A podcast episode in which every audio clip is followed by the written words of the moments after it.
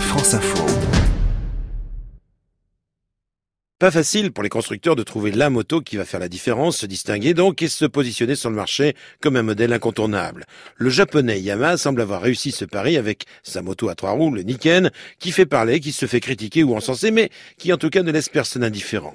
Et voilà qu'aujourd'hui l'italien Moto Guzzi se distingue par un retour aux traditions de la marque avec l'apparition d'un trail routier néo-rétro, autrement dit, une moto à tout faire inspirée du passé, la V85 TT. Valentina Barletta, responsable communication et marketing, du groupe Piaggio et donc de Moto Guzzi. C'est un peu pour Moto Guzzi un retour euh, à ses origines. Et c'est une moto qui est faite euh, pour la route, très polyvalente, mais qui permet aussi euh, d'emprunter euh, des chemins si on le souhaite. Alors certes, la concurrence est plutôt sévère sur ce segment, sévère et même nombreuse. Mais il faut bien dire que cette moto Guzzi V85 TT ne manque pas d'atouts.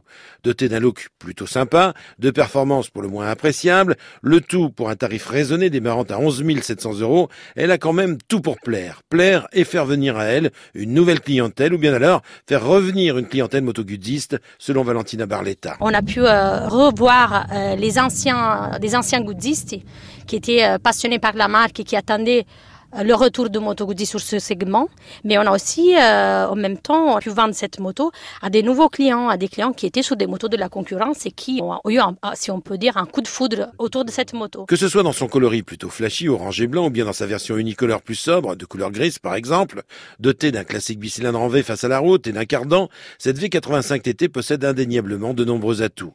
Je l'ai trouvée plutôt agile à l'essai, mais aussi stable, bien suspendue et pas trop lourde à l'usage, en dépit de ses 229 kilos, tous les pleins faits. Je conseillerais en revanche pour tous ceux qui envisagent de prendre la route à son bord, une selle confort en option, celle d'origine étant, il faut bien le reconnaître, un petit peu dure à la longue.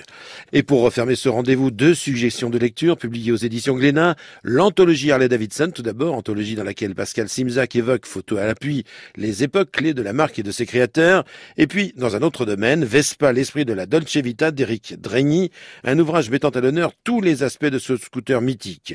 Deux livres parus éditions Glénat.